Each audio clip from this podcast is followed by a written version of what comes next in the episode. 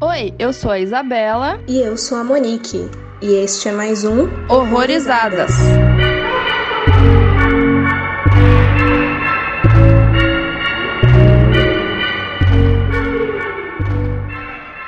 Bem-vindos a mais um episódio aqui no Horrorizadas. E hoje a gente vai falar de um filme de 2011, diretamente do Japão, chamado Kotoko. E para conversar com a gente hoje, tá aqui um diretor premiado, que já participou com a gente aqui em outros episódios, mas que pela primeira vez vai falar de um filme aqui com a gente, né, Matheus? É, que não é meu. Verdade. Inclusive, você estreou o nosso quadro com convidados, né? Foi o primeiro. Exatamente. Aqui eu fico muito lisonjeado. Eu estreiei o bloco com convidado, traumatizei vocês porque meu som não saiu. Eu sou muito importante pra esse podcast. Muitos marcos, muitos marcos. Sem querer também, você estreou o especial de Halloween. É verdade. Olha só. Olha aí, verdade. Muita história do Matheus nesse podcast já. Mas apresente-se então, Matheus. Conta pra gente um pouquinho sobre você, caso alguém ainda não te conheça. Olá, eu sou o Matheus Maltempo. Eu sou um dos apresentadores, um dos participantes do podcast Necronome Conversa, junto com o Euler lá. Abraço, Euler. Também eu faço parte da nossa produtora de Campinas, Sucoecentro Filmes, que eu já dirigi uns filmes aí, inclusive um dos espaços que me deram foi aqui no Horrorizados. Foi o primeiro podcast que me chamou pra falar de um filme meu. Olha só. Eu fiz uma propaganda no Frequência Fantasma do Obscura, que o Sérgio me cedeu espaço. E aí depois com vocês eu fui fiz um episódio só de um filme meu. E tem um episódio no Economy Conversa sobre o Obscura que não saiu até hoje, que aí eu fiquei com preguiça de editar, mas um dia sai. mas é isso. E agora também sou mestrando na área de cinema. Então, esse sou eu. Profissional gabaritado aqui no podcast. Sim, a gente preza pela qualidade dos convidados, né? Não dá pra. É. Não que vá ter muita qualidade, né? Pode.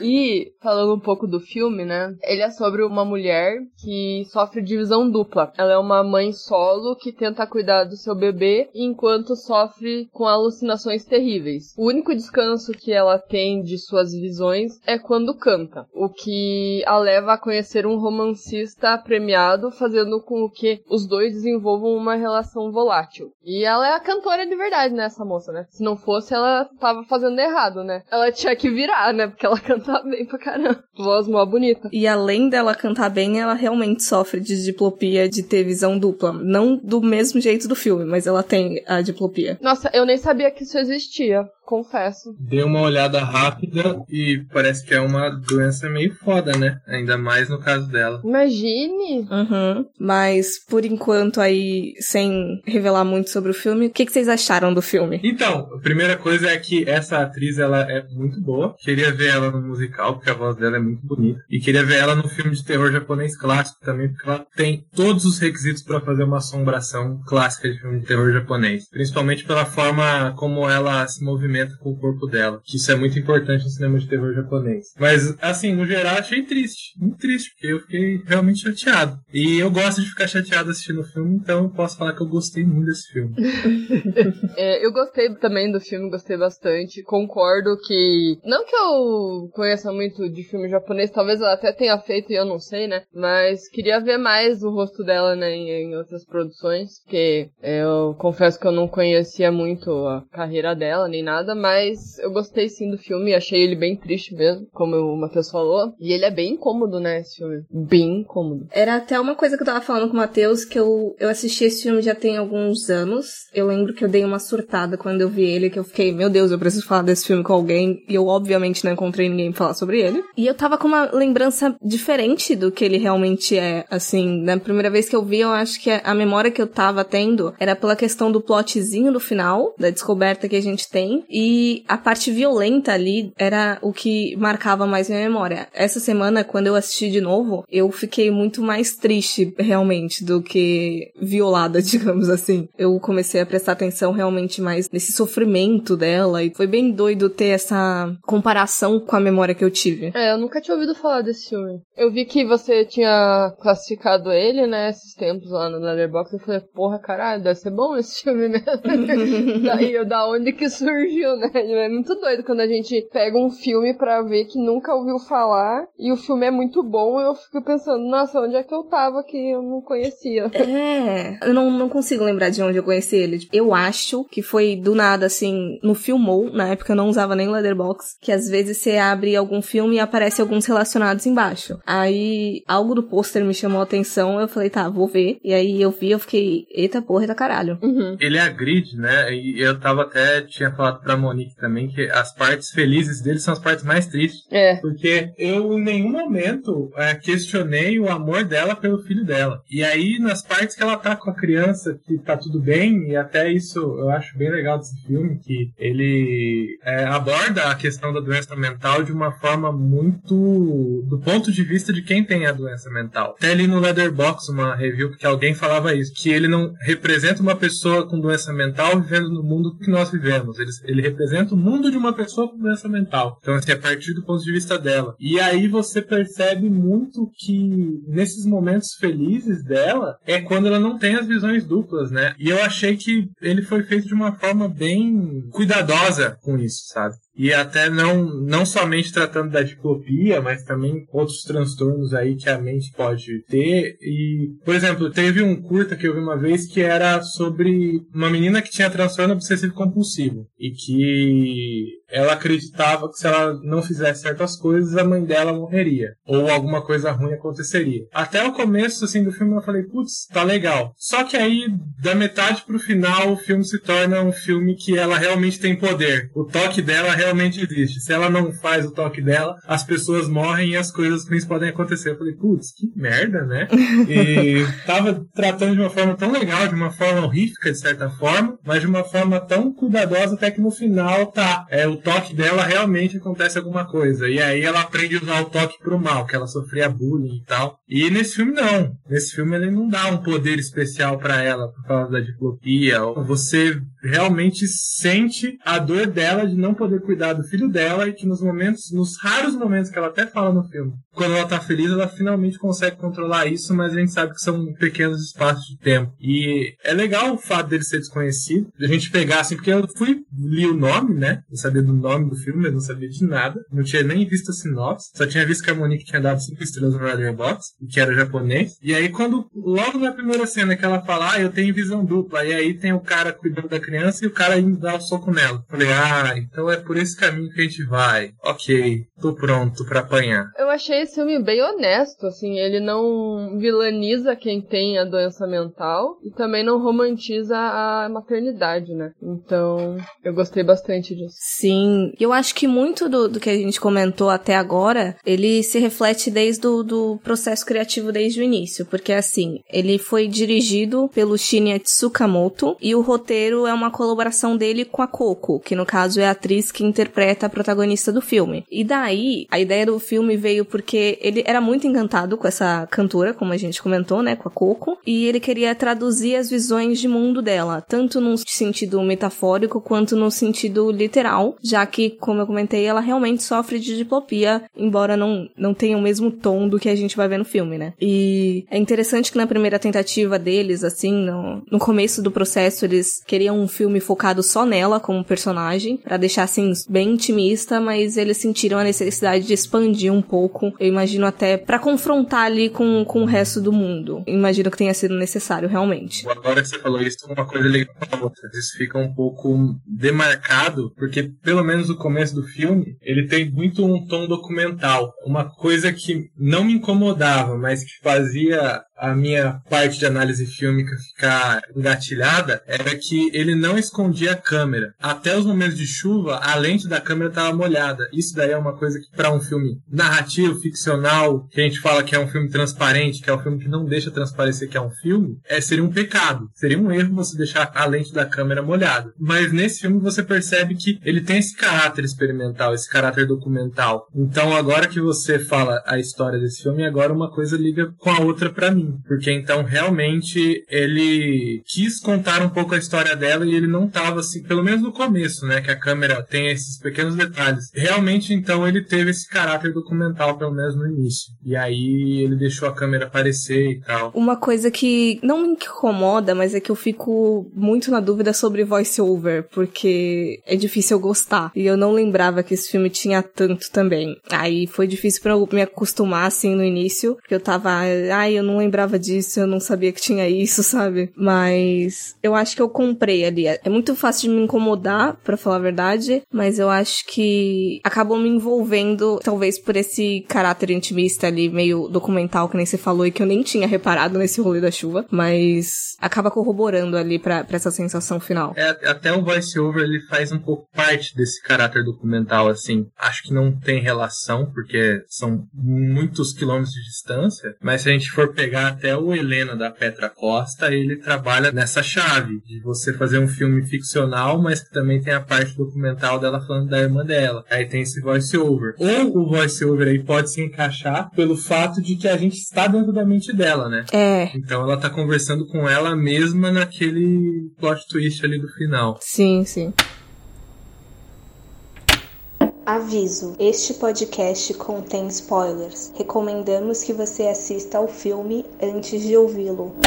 Indo pros spoilers, então, uma coisa que para mim ficou não confusa, mas ali a questão da diplopia não dá pra gente ter muita certeza se é uma coisa biológica ou psicológica dentro do filme, né? Porque a diplopia, no caso, a, a doença que existe, ela é mais problema visual ali de que vai, vai duplicar a imagem, mas dentro do filme ele toma um caráter diferente, porque além dela ver pessoas duplicadas, essa personalidade é fragmentada, né? Porque uma fica muito boa e a outra fica muito ruim. Então tem aquele quesinho psicológico junto. É, não dá para saber qual dos dois que tá acontecendo, né? Ele mistura a diplopia com um pouco do doppelganger, né? Com a ideia de doppelganger. Uhum. Como se ela conseguisse ver a pessoa e o doppelganger da pessoa. É, realmente, eu não consegui distinguir em nenhuma das visões duplas qual que tava acontecendo mesmo, porque algumas ela se sentia ameaçada, ela tava com o filho e tal, e daí chegavam perto dela com o filho. Não dava para saber se era uma, uma coisa da cabeça dela as pessoas tentarem prejudicar ela ali, pegar a criança ou não. Então,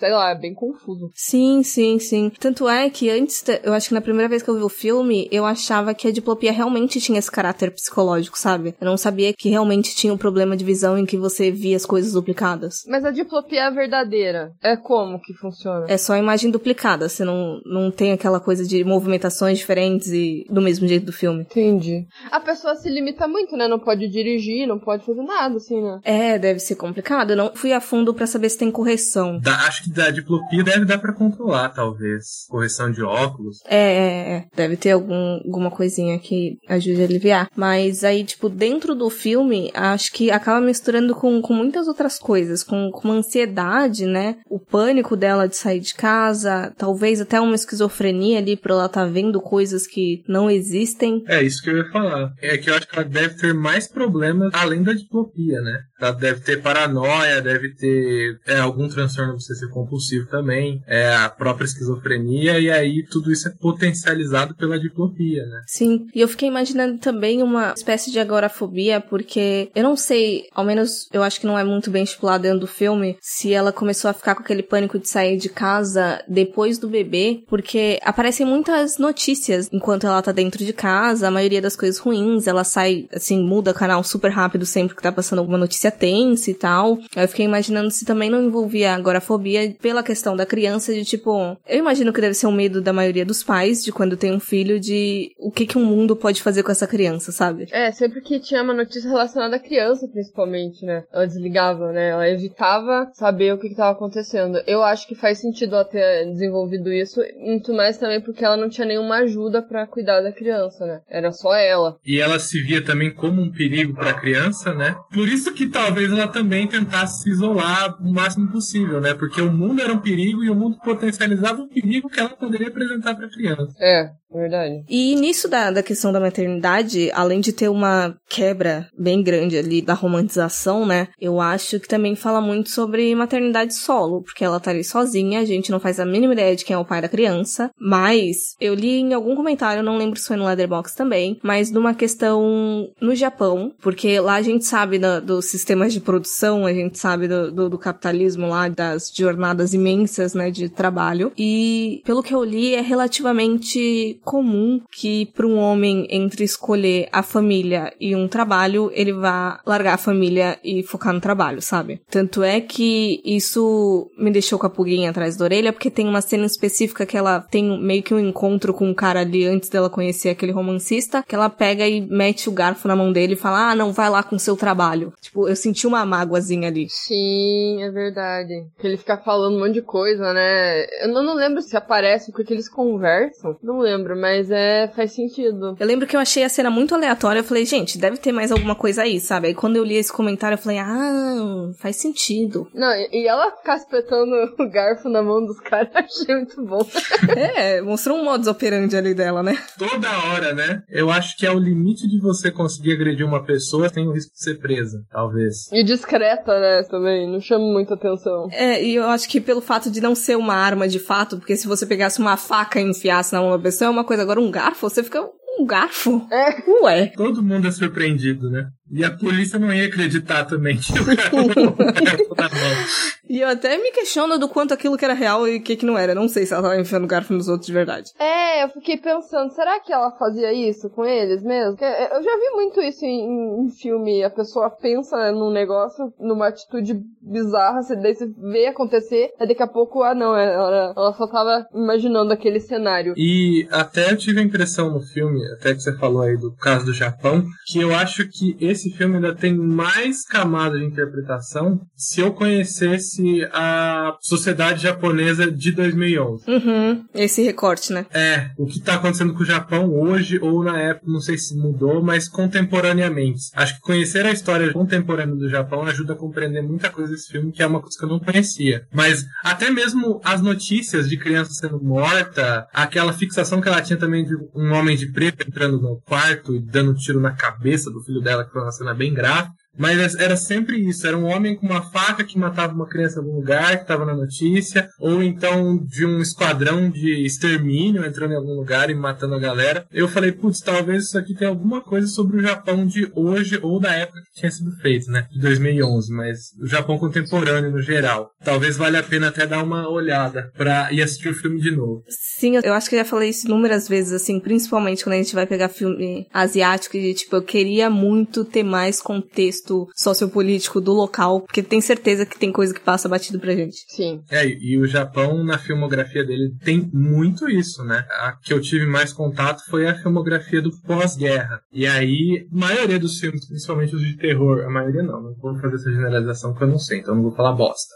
Mas assim, os filmes que eu tive contato e os filmes que eu li sobre, eles tinham muito da questão do que estava acontecendo no Japão naquele momento por causa da guerra e as consequências do colonialismo dos Estados Unidos em cima do Japão. E também, até mesmo o Godzilla, ele tem uma. O primeiro Godzilla, além das bombas, do Godzilla ser um símbolo da bomba, uma iconografia das bombas que caíram no Hiroshima e Nagasaki, ele também tem questões da sociedade japonesa em relação à mulher, porque a personagem principal tem um triângulo amoroso ali, que foi a primeira vez que isso apareceu em um filme japonês. Até antes da guerra, os filmes japoneses eles não tinham mulheres como atrizes, também tem essa. Então, assim, o Japão ele, ele reflete muito, assim, é porque eu acho que lá é uma galera sempre muito tensa, né? Então a arte que eles colocam muito do que está acontecendo na sociedade dele. Até mesmo os filmes de fantasma são muito isso. Então tem muito da religião deles, o shintoísmo que é uma das principais religiões e também da forma de governo que era antes da guerra. Mas então assim, assistir filme japonês eles sempre vão colocar essas questões e é interessante pensar nisso. Eu acho que o Kotoko ele também tem muito do Japão de 2011. Sim. Uhum. E ainda nessa questão da maternidade, uma coisa que me deu muita dor, é isso aí é que tenho mais conhecimento sobre o assunto pela visão estadunidense já, porque já vi muitas obras envolvendo, principalmente documentário, que é essa de você ser uma mãe solo e você tá ali vivendo perifericamente, e aí você tem que trabalhar, você tem que cuidar de uma criança pequena, e ela ainda tem as questões psicológicas dela para lidar, e aí aparece assistência social querendo levar seu bebê e, tipo, no que que isso ajuda? Não tem ajuda em lugar nenhum. E essa foi uma das partes mais doloridas, assim, porque a gente sabia como ela se importava com a criança, a gente sabia que ela tava fazendo o possível e o impossível ali, mas aí tirarem por mais que, ai, a gente não pode deixar a criança ali correndo riscos, mas isso também é maléfico tanto pra mãe quanto pra criança, porque, porra, é difícil, é um problema difícil de lidar, mas foi uma das coisas que mais me pegou, assim. É, que eu acho que a assistência social pensa sempre em primeiro lugar na criança, né? Acaba indo por uma questão mais prática. Tá fazendo mal pro teu filho, a gente vai ter que pegar ele de você. O que eu fico confusa nisso de, de pegar é porque para onde essa criança vai, sabe? Se, se ela for para um orfanato, por exemplo. A gente não sabe em quanto tempo essa criança vai ser adotada, às vezes ela nem vai ser adotada. E no final das contas, eu não sei o quanto é benéfico tirar da mãe, sabe? Em alguns casos, obviamente. É isso que eu ia falar. Eu acho que vai depender muito também da mãe. Esses dias eu vi um filme chamado Palmer, que fala bastante sobre isso. Uma criança que tá negligenciada pela mãe, que é problemas com drogas e aquelas mulheres já que a gente já vê em vários filmes que acaba se juntando com um cara bosta que bate nela, enfim. E daí tem também esse negócio de o que fazer com a criança, né? Então, no caso desse filme, a criança, por uma sorte, foi pra casa da família dela, né? Ficou com a tia, ao menos, num lugar legal. Uhum. Até eu fiquei me perguntando de, pô, por que, que essa irmã não traz ela pra morar junto, né? Na casa já tinha um monte de gente também, mas aí eu sabia que não, isso não podia acontecer, porque o filme tinha que continuar e tinha que acabar com a gente de algum jeito. Mas acho que é que nem vocês falaram, caso caso. O caso dela talvez tenha sido até melhor por conta da irmã e a criança foi muito bem cuidada pela irmã, né? E tinha essa possibilidade de visitação.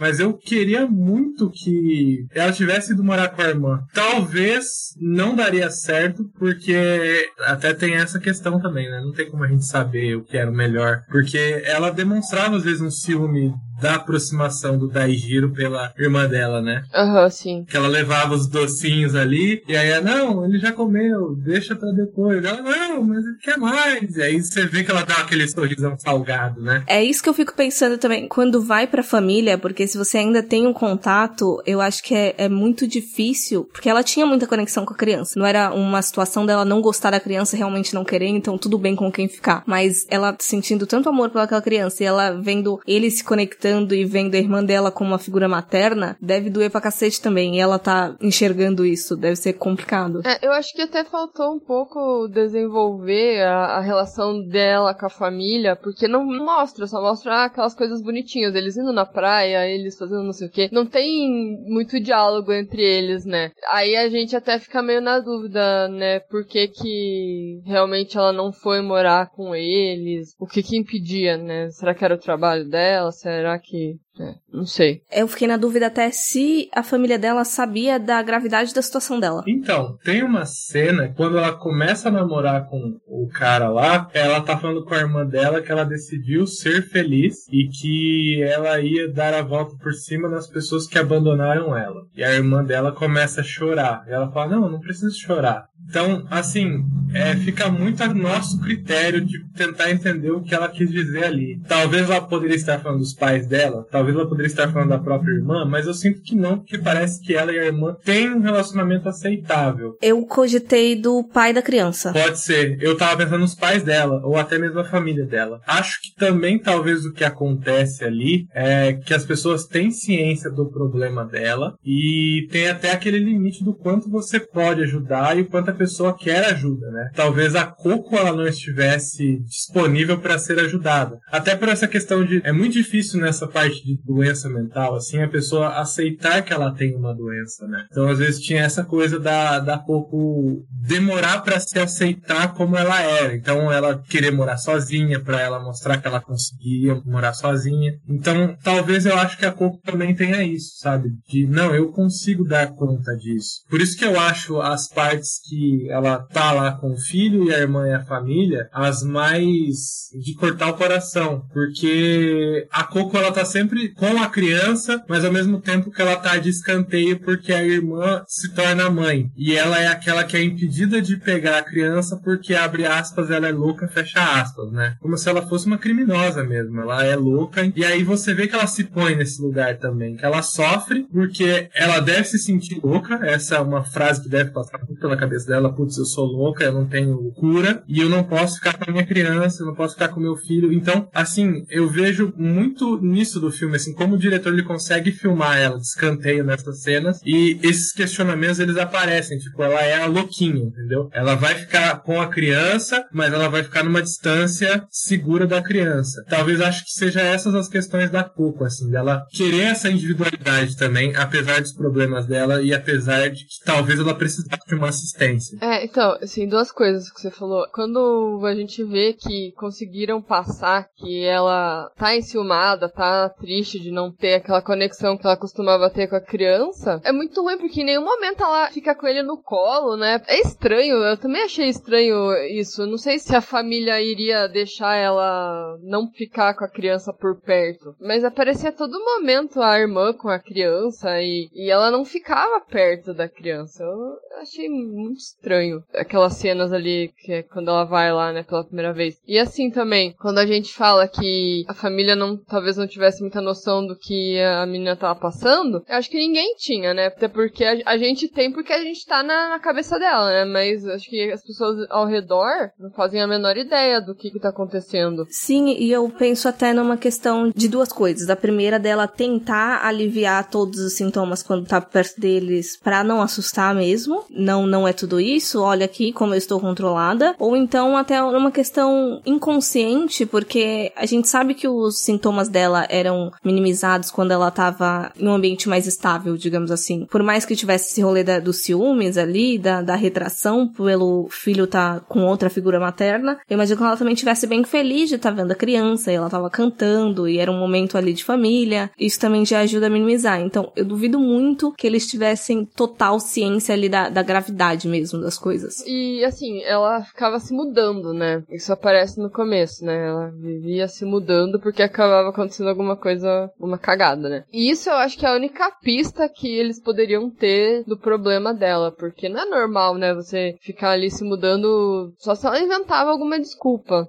que não era relacionada a ela. Ah, o vizinho, sei lá o que, não gostei daqui, sei lá. Não dá pra saber. Mas é muito estranho, realmente, você conhecer alguém que a cada, sei lá quanto tempo se muda por algum, alguma coisa aleatória. Eu posso estar tá falando merda, mas eu acho que talvez fosse fácil justificar pela questão financeira e imobiliária de lá mesmo. Porque a coisa é bem agressiva. Eu não acho que possa ser tão estranho esse comportamento lá. Mas não tenho certeza, posso estar tá falando merda. É, pode ser, é verdade. E uma coisa que eu notei também foi como ela mudava no trabalho, né? Ela fazia coisas bem simples ali, né? Não, não entendi muito bem o que, que ela fazia, mas basicamente ela ficava sublinhando lá as coisas. E você via que quando ela tava num dia ruim, ela fazia tudo torto, tudo cagado. Aí quando ela tava bem, ela fazia super tranquila ali, fazia mais bonitinho, assim. É meio que o que acontece, né, na nossa vida, né, quando a gente tá trabalhando.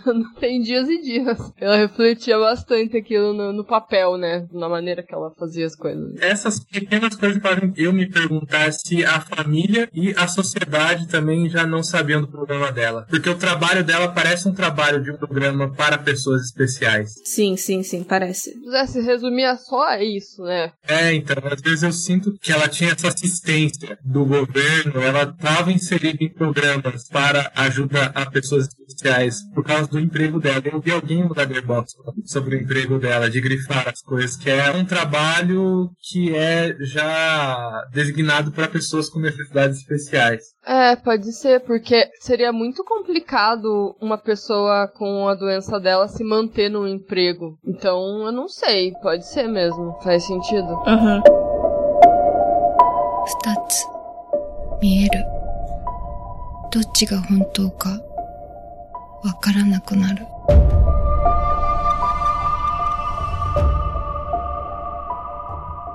Entrando aí num, num, outro tópico do filme, nesses momentos dela tá estável, que é até o momento em que ela consegue ter a guarda dela do filho de volta, é quando ela meio que começa um casamento, não sei se era de fato isso, mas quando ela começa a se relacionar com aquele romancista que a gente citou lá na sinopse, né? E é um relacionamento conturbado. Eu acho que é a parte mais gráfica do filme todo. Eu fico na dúvida se aquilo aconteceu, na verdade. E eu fico na dúvida se o filho dela voltou a, a ficar com ela também. Fiquei com essas duas dúvidas. Eu não sei se ela realmente se relacionou com aquele cara. É, eu também às vezes penso que o cara é uma criação da cabeça dela. Eu fico em dúvidas em diversos pontos. Eu não sei se é a criação da cabeça dela. Eu não sei se, de repente a linearidade do filme tá toda atrapalhada, digamos assim, tipo, tá tudo fora de ordem cronológica. Eu não sei se de repente ele pudesse ser o pai da criança. Ou tava só misturado um monte de informação, porque ele chega aí, teoricamente, visitar o filho dela na casa da família. Eu não sei tudo o que, que é real ali, o que, que não é, ou se tudo aconteceu, só tava fora de ordem. É que tem uma hora que parece muito que foi uma lembrança dela, porque no momento que ele some, a última parte que ele é visto no filme, que tá tudo mudado lá na casa, ela chama por ele, e ele tá, tipo, olhando fixamente pra um lugar sério, assim, e olha para ela. Parece também muito que foi aquele momento que ele quis abandonar tudo e foi embora, sabe? Abandonou a família. Que acontece justamente na vinda do filho de volta, né? É. Aí eu fiquei pensando, será que foi uma criação da cabeça dela para ajudar ela de alguma forma? Aí, como ela já tava bem, é, ele sumiu? Ou se foi essa memória que eu falei agora do abandono do filho? É, não sei. Porque eu acho que seria bem plausível se tivessem dado a guarda de novo, sabendo que ela tava num relacionamento estável. Teoricamente estável, né? Do lado de fora só. Mas se a gente ler dessa forma de realmente de ter sido uma invenção da cabeça dela para mostrar que estava estável, isso também poderia corroborar, porque, tipo, olha, eu não tenho episódios faz muito tempo, que não sei o que lá, e pó, pó, por mais que ela não citasse ele. Então, acho que das duas formas funciona bem. É, é que também é estranho porque a partir do momento que ele vai embora, ela piora de novo. Uhum. Então é muito confuso isso, não dá pra entender. Eu acredito que ela não teve a criança de volta e que a imagem daquele cara poderia ser a imagem do pai mesmo, e ela talvez tenha usado para se sentir melhor. E ela faz todas aquelas coisas com ele, né? Ela mutila ele, enfim. Talvez tenha sido uma maneira dela jogar toda a raiva que ela tinha nele, mas ele não tava ali, sei lá. Então, quanto a isso, eu tenho dois pontos. O primeiro ponto é que o que poderia ajudar para de repente ela ter criado ele é porque ela chega a ver uma entrevista com esse cara na televisão. Eu cogito de de repente ela ter criado ele a partir dessa entrevista, por mais que ela já tivesse conhecido teoricamente ele antes, mas enfim, poderia corroborar ali para essa ideia. E na questão da mutilação, eu tive a sensação de que era uma forma de tentar descobrir se era uma visão ou não. Uhum. E quando ela começa a mutilar ele, ela para de se mutilar. É, eu até coloquei na pauta auto e mutilação, tipo auto entre parênteses, porque eu acho que tudo acaba envolvendo essa questão. Na automutilação para saber o que é real, o que não é, ou então na mutilação daqueles caras para saber se eles são, digamos assim, o original ou a cópia. Sim. Ah, é, é complicado, porque pode ser muita coisa e pode não ser. Eu não sei se o filme quis deixar claro o que que era, eu acho que não. Ou a gente perdeu alguma coisa ali importante que revelava, mas não sei. Eu sinto que essa confusão é muito intencional por causa da própria doença dela, né? Diferente de outros filmes que são irresponsáveis quanto a doença mental, e eu estou falando do Coringa, que é porque o roteiro é ruim e o diretor usa desculpa que é porque o personagem tem doença mental. Eu consegui um espaço para falar mal do Coringa. Boa.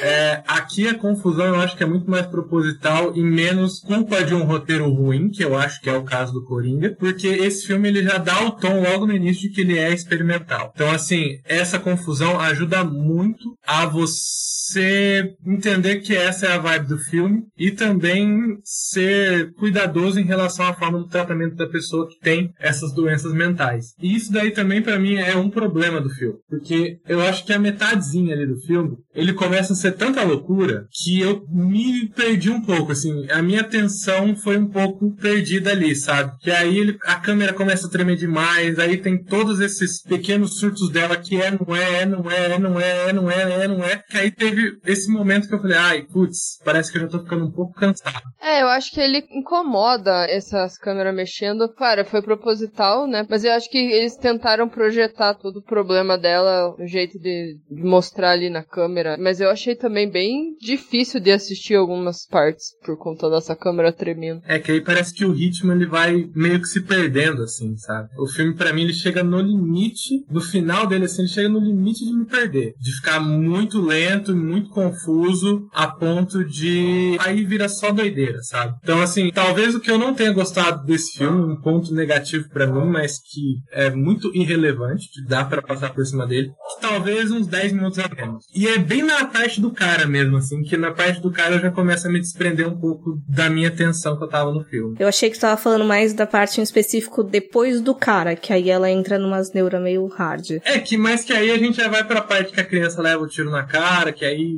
aí não tem como não ter a minha atenção presa, né? Porque eu acabei de ver uma criança com a cabeça explodindo. É, é foda. E aí a gente vai pro plot twist final, assim, né? Que, putz, direção de arte ali também excelente, porque a parte da criação do quarto lá do sanatório devem ter dado um trabalho para quem fez a arte desse filme, que, nossa senhora. Uhum. Eu lembro da sensação da primeira vez que assistiu, era como se, assim, tudo aquilo tava se desconstruindo, no sentido real da palavra ali, né? De o que que tá acontecendo, e meu cérebro tava no mesmo, na mesma coisa. Eu senti ele despedaçando um pouco, porque eu já não, não tava entendendo o que tava acontecendo ali. Me pegou completamente desprevenida. Uhum. E ali eu já tava triste também.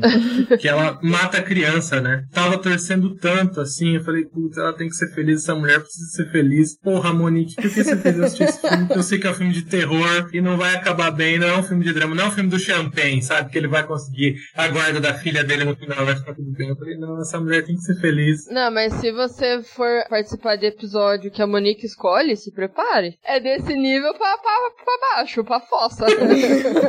Já tô ligado. Eu já fiquei, putz, o terror é uma merda, porque a gente não fica feliz mesmo. Vai ser esse final desgraçado. lado.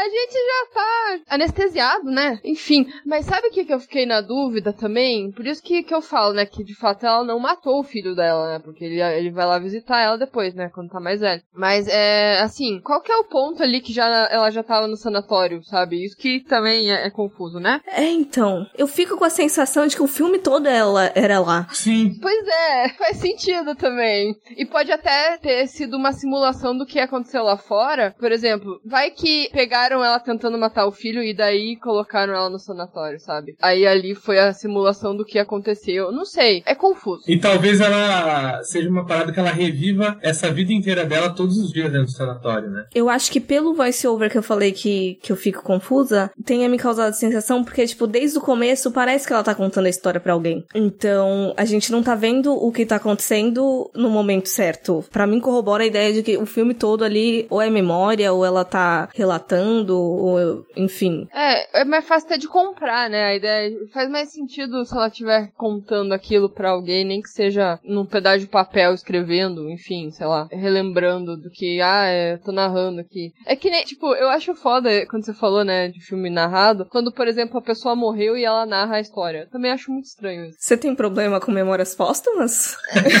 Sei. É, é estranho. tipo, porra, da onde que tá vindo? Não, mas assim, é, livro é uma coisa, eu acho que no filme muda um pouco, entende? É, é. Parece um plot barato. É, acho que dá pra diferenciar entre o livro e o filme. Acho que muda total percepção. É tipo um recurso narrativo que eu não gosto. Que é quando o filme ou o episódio da série começa com um acontecimento dramático. Sei lá, o protagonista tá tomando um tiro no peito e cai no chão. E aí, dois dias atrás. Ah. Eu acho que isso quebra tanto, porque a gente sabe que o protagonista não vai morrer naquele momento. Eu acho que é muito desnecessário. São poucas vezes que eu acho esse recurso sendo usado e é legal. Ou então, um personagem numa série, um personagem importante traindo o outro, e aí, dois dias atrás. A gente sabe que esse personagem não traiu o outro de verdade, deve ser um plano que agora ele tá voltando dois dias atrás para explicar esse esquema. Então, eu acho que também a narração ela é considerada pela análise fílmica como um ponto de incidência, né? Uma incidência de opacidade. Que assim, quando a gente fala de transparência e opacidade no cinema, transparência é quando você não sabe que aquilo é um filme. Que ele tenta o máximo te prender como se fosse uma história, como se você estivesse numa janela vendo pessoas conversando e acontecendo alguma coisa. E aí a opacidade é quando ele revela esses dispositivos que transformam um filme em filme. Tipo, mostrar câmera, etc. E algum desses exemplos, eles foram englobados pelo cinema que preza não ser visto, não ser encontrado, não ser descoberto como filme. Que é a música, porque a gente não tá andando na rua e ouve música de tensão quando acontece uma coisa tensa. E a narração é um negócio desse. E aí dá para muito entender por que vocês acham estranhos. Porque não são coisas naturais. A narração não é uma coisa natural. Então faz muito sentido e é por isso que é um negócio que a pessoa que tá fazendo o filme ela tem que ter muita habilidade para tá colocando a narração em off ali. Porque é justamente um recurso coringa. Eu acho que é um recurso às vezes que é para facilitar o entendimento das pessoas, mas às vezes não precisa, não é necessário você facilitar alguma coisa ali. Tipo, por exemplo, nesse filme eu não achei ruim, porque daí ela fala, ah, logo no começo, ah, eu tenho a visão dupla. Mas daí a gente vê que ela tem, né? Não precisava ter falado, mas isso não é uma coisa que me incomodou nesse caso, nesse filme. Uhum. Esse rolê da narração, eu não sei se é porque os filmes que eu vi eu dei a sorte de pegar muito assim, mas eu já vi em muito filme japonês. Isso sendo feito, é isso que me deixa confusa, porque a maioria deles eu acho que não teria como explicar as coisas que estão acontecendo se não tivesse a narração, entendeu? Então, ok, é justificável que tenha. Eu não sei se teria como ser feito sem isso, por mais que seja um elemento que eu não goste. É, tem que saber muito bem como inserir. Por exemplo, ah, alguém tá contando uma história para alguém, daí começa de fato o filme. Aí, ok, tá vendo que a pessoa tá contando a história. É, às vezes até vale, assim, né? Mas eu também não sei como eu ia colocar isso num filme, né? Porque, né? Que dó de mim, né? Não sei fazer essas coisas. eu só dou os pitacos, opinião, meu. Eu acho que ele vem justamente desse recurso literário também, né? Porque há pouco aí, esse filme parece que é um tom diário, né? Geralmente os filmes que usam narração é o protagonista que tá escrevendo alguma coisa ou tá deixando alguma coisa para alguém encontrar a história dele. E aí fica esse caráter de diário no filme, né? Uhum. Só um pequena coisinha assim que uma coisa que eu gosto muito no cinema e que esse filme faz muito bem é justamente essa coisa da narração que a gente tá falando. Eu não gosto muito de exposição. Apesar dos meus roteiros terem diálogos de cinco minutos que o ator tá falando seguido, o cinema é legal a gente pensar que ele é uma mídia diferente do livro porque ele não é escrito, ele é imagem. Então, se você conseguir mostrar tudo na imagem, é melhor. Não mais bem feito, mas é uma noção de bom desenvolvimento de narrativa para cinema. E esse filme ele consegue apelar no drama através da mostração, através dos pequenos detalhes que ele insere. Porque para mim, o que me fez morrer por dentro e não chorar nesse filme, mas cair tipo aquela única lágrima, sabe aquela lágrima quando a pessoa acabou de morrer e é a última lágrima que morrer por dentro e aí sai a lágrima? São esses pequenos detalhes assim da relação entre mãe e filho, que é quando ela dá o boneco preferido dele lá e ele fica todo feliz. Ó, eu tô falando já está me dando um gatilho de choro aqui, porque eu falei. Ele me matou por dentro e inseriu gatilhos. E aí, quando vai estourando os gatilhos, aí a gente morre de chorar. Mas assim, quando ela dá o boneco e o garoto fica brincando, ela fala, putz, você lembrou disso? E aí, o. Na mesa, quando esse filha da putinha faz no final com ela o na mesa e depois vai para fora e ela fica olhando pela janela e ele volta igual ela faz com ele, dá aquele tchauzinho meio estrambelhado. Meu Deus do céu. Aí foi o que fechou o cadeado e esse cadeado tá só esperando ser aberto para vir choro atrás de choro. É. Aquele finalzinho dele fazendo aquele negócio com a mão, né? Porque puta que pariu, velho. É igualzinho ela fez na, no mato lá quando ela foi embora. É pra deixar a gente mal. É. Ah, uma coisa que eu li em algum lugar, alguém comparando esse filme, não totalmente, mas assim, alguns elementos com aquele filme Repulsa ao Sexo. Eu não sei se vocês conseguiram ligar ou se vocês viram o filme. Não vi, não posso opinar. Eu não vi também. Eu vi e faz um pouco de sentido também por ela se isolar, não querer ficar perto de ninguém e evitar contato, faz um pouco de sentido e a questão da claustrofobia também. Mas no, no Repulso ao Sexo tem muito mais, né? Acho que eles abordam muito mais isso. Mas, é, assim, o filme é, é foda assistir porque é daquele cara lá, né? Então daí, tipo, quem não gosta do cara já, já fica meio assim. Talvez hoje em dia seja meio foda de assistir, não sei. Mas é, é um filme legal, é, é interessante. Mas eu notei coisas também. Mas foi só depois que eu li a pessoa comparando. Assim, se fosse por mim, eu não acho que tar, talvez teria passado batido. Entendi. それなら私が殺してあげる痛くないように尊厳を持って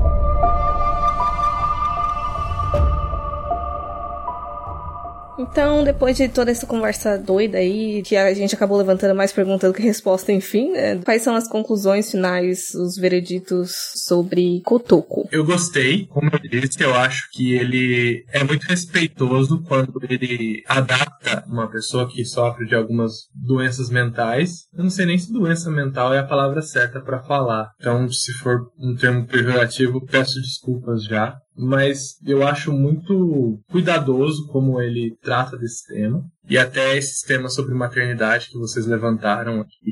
E, como eu disse, a construção dos detalhes dele, ele é muito pensado na imagem, e eu falo muito isso lá no Necronome Conversa, de quando um filme, ele tá preocupado com mostrar mais do que o expor, que aí é você está subestimando a inteligência do espectador, e quando a inteligência do espectador é subestimada, isso me irrita. Então aqui não, assim, tanto que ele deixa muito, muito pra gente. Então, assim, eu gosto quando também essa relação que a gente tem como espectador com o filme, ela é ativa, que ao mesmo tempo que ele tá mostrando pra gente coisas, a gente tá construindo outras a partir do que ele tá falando pra gente, a partir das informações que a gente tem. Então eu acho esse consumo de cinema muito interessante. Por isso eu acho que é um filme que vale a pena ser assistido. Como eu disse, a única coisa que eu não gosto muito dele assim é que ele, ele tem um probleminha de ritmo ali na metade para mim. Sim, ele dá uma perdida um pouco. Talvez se ele tivesse uns 10 minutos a menos, assim, talvez seria melhor, mas quem sou eu para julgar? O cara, o filme é dele, ele faz o que ele quiser. se pra ele tava bom assim, então é assim que tem que ser. E eu acho que é isso. E a ela é uma excelente cantora, ela é uma excelente atriz. Eu acho que ela leva grande parte do filme nas costas. Ela é um dos alicerces desse filme. E eu gosto de muitas coisas que ele me fez refletir. E é legal, assim, quando o filme ele aborda um tema que é importante, muitas pessoas sofrem, dessa forma não didática, assim, não de cartela. Olha, pessoas com doença mental são assim, assim, assim, assim. Elas sofrem disso, disso, disso, e o final é feliz. Como você identificar criticar uma pessoa que tem esses problemas. Não. Usando as palavras da review que eu vi no Leatherbox, ele cria o mundo dela, ele mostra o mundo dela, não ela tentando se adaptar ao nosso mundo. Então, assim, o cuidado e até a Coco, ela faz parte do roteiro, que isso é importante também. Por isso eu acho ele um filmão. E cinema asiático só perde pro cinema brasileiro, né? Cinema asiático é foda. Então, assim, acho que é isso minhas considerações finais. É, eu também gostei do filme, gostei bastante. Gostei da maneira que eles abordam os transtornos da, da personagem, mostrando a visão dela. E teve uma hora ali que eu falei que ficou um pouco. Não chegou a ser mal construído, mas faltou focar um pouco na relação da família com ela. Mas daí faz sentido também quando a proposta do filme é focar 100% nela, até porque até as outras pessoas quase não falam, né? Então eu achei que faz sentido também. É, então eu gostei do filme, achei também a, a, atriz muito foda. Ela é muito boa como atriz e como cantora também. Parabéns aí. Caso você ouça esse podcast, a gente gosta muito de você. É, você não tá entendendo nada que eu tô falando, mas é isso aí. Eu achei ele bem incômodo também, achei que foi difícil de ver algumas coisas. Eu concordo com o Matheus que teve um momento ali que eu me perdi um pouco também no filme. Ele meio que me perdeu o foco, mas foi pouca coisa, assim. E deixa eu ver o que mais. Não lembro, mas é isso. Basicamente basicamente é isso. Se eu, se eu lembrar, eu falo. Eu gosto muito desse filme. Eu acho que episódio nenhum eu vou conseguir falar de tudo que eu gosto desse filme. Por mais que eu reconheça, como eu disse desde o início do, do rolê do voiceover, tem coisa que eu não gosto, tem coisa que eu acho que pode sim ter perdido o ritmo, tem relações que eu gostaria que fosse mais desenvolvida também. Mas ao mesmo tempo, sei lá, ele me atingiu de um jeito tão profundo que eu não consigo não dar cinco estrelas para ele no Letterboxd. Eu quero muito que as pessoas assistam ele. Eu acho ele super interessante, ele é sensível, mas ao mesmo tempo ele vai causar incômodo pra cacete, e não só pelos rolê gráfico que rola de vez em quando de bebê explodindo e de cara meio sadomasoquista, sei lá. Isso é de menos. É, então, ele agride num nível muito mais profundo. Então, sei lá, fica a recomendação, assistam, é, caso vocês queiram ver, ele não tá disponível no, no, streaming, que eu tenha conhecimento, mas é só entrar no nosso grupo no WhatsApp lá que a gente, a gente arranja um jeito de vocês assistirem. E é isso, eu gosto bastante dele. Ele é meio atemporal, né? Porque, sei lá, eu não consegui definir quando que ele passa. Ele parece ter uma vibe muito anos 90, não sei por que que eu achei isso. E o, que eu ia falar é que ele é muito atual também pelo fato dele ter sido feito em 2011 e não, não terem romantizado a maternidade. Isso é uma coisa que a gente começou a ver há pouco tempo, né? E ele sendo de 2011 não fazendo isso, eu achei bem interessante. Acho que era isso que eu tinha para falar que eu esqueci. Eu acho que até a questão dos transtornos, das doenças mentais, assim, hoje em dia ainda tem bastante romantização, depressão principalmente, ou então, como o Matheus falou, é, são exposições muito didáticas de tipo, olha, eu fui no Wikipedia e vi quais são os sintomas e aí eu vou colocar tudo aqui no meu filme e fazer questão de mostrar quais são esses, esses sintomas para vocês entenderem. Citando também o review do Letterboxd, eu acho que filme é muito único porque, independente da gente ter diagnósticos sobre, ai, é uma depressão, ai, é uma ansiedade, ai, nesse caso aqui é uma diplopia, cada pessoa que sofre com esses diagnósticos, ela vai ter uma visão completamente diferente dos demais. Nunca vai ser uma coisa generalizada, nunca vai ser um checklist completo. Então, o filme é bem sensível, ele é bem fiel a esse tema em que ele se propõe abordar. E eu acho que esse é um dos melhores pontos que ele poderia preencher. É verdade. E para finalizar, então, Matheus, caso a galera tenha gostado aí de todas as suas levantações, onde que elas te encontram? Elas me encontram nas minhas redes sociais, o Instagram, Matheus Maltem no Twitter, arroba Matheus Maltemp, e nas quintas-feiras no Necronome Conversa, junto lá com o Euler, falando sobre filme de terror também. Todo site, sou redator do Necronome Conversa também, escrevo textos lá, faço às vezes um, umas coberturas sobre festivais. E a nossa página também, Super Cêntrico Filmes, ela tá meio parada lá, mas tem alguns filmes nossos lá, tem o Make Off do Obscura lá, e tem umas coisas lá. Show. E não esquece de seguir o Matheus, então, em todas as redes sociais vão estar aí na descrição, e de seguir a gente nas nossas redes. Exatamente, a gente tá no Instagram como Horrorizadas Podcast, no Twitter como Horrorizadas PC, também temos o site horrorizadas.com para você conferir todos os filmes, as listas, várias recomendações lá maneiras que saem toda semana. E é isso, galera, segue todo mundo aí. Uhum. E também estamos todas as quintas às 19 horas no Bom Som Web Rádio. E é isso, esperamos que vocês tenham gostado do episódio e possivelmente do filme também. E até o próximo episódio. Tchau, tchau. Tchau, galera, até mais. Falou, valeu!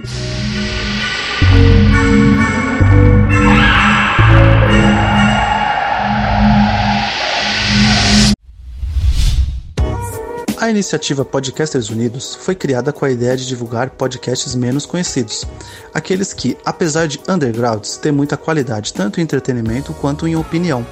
Por aqui você tem a chance de conhecer novas vozes que movimentam essa rede. Então entre lá no nosso Instagram, o arroba Podcasters Unidos, é só escolher e dar o play. Eu gostei muito do Cotoco. Vamos não falar o nome do filme até o final do episódio. ai, ai. Os dog também gostaram. Não, eles gostaram. Sim, eles estão apoiando as coisas que você falou, pô. É, eu entro, eu entro pra gravar podcast e eles querem falar também. Vou abrir um podcast com eles. O quanto mais isolado. Nossa, os cachorros vão ficar aqui. e outra coisa que eu esqueci, bosta, que eu tava muito cego pelo ódio do Coringa. Mas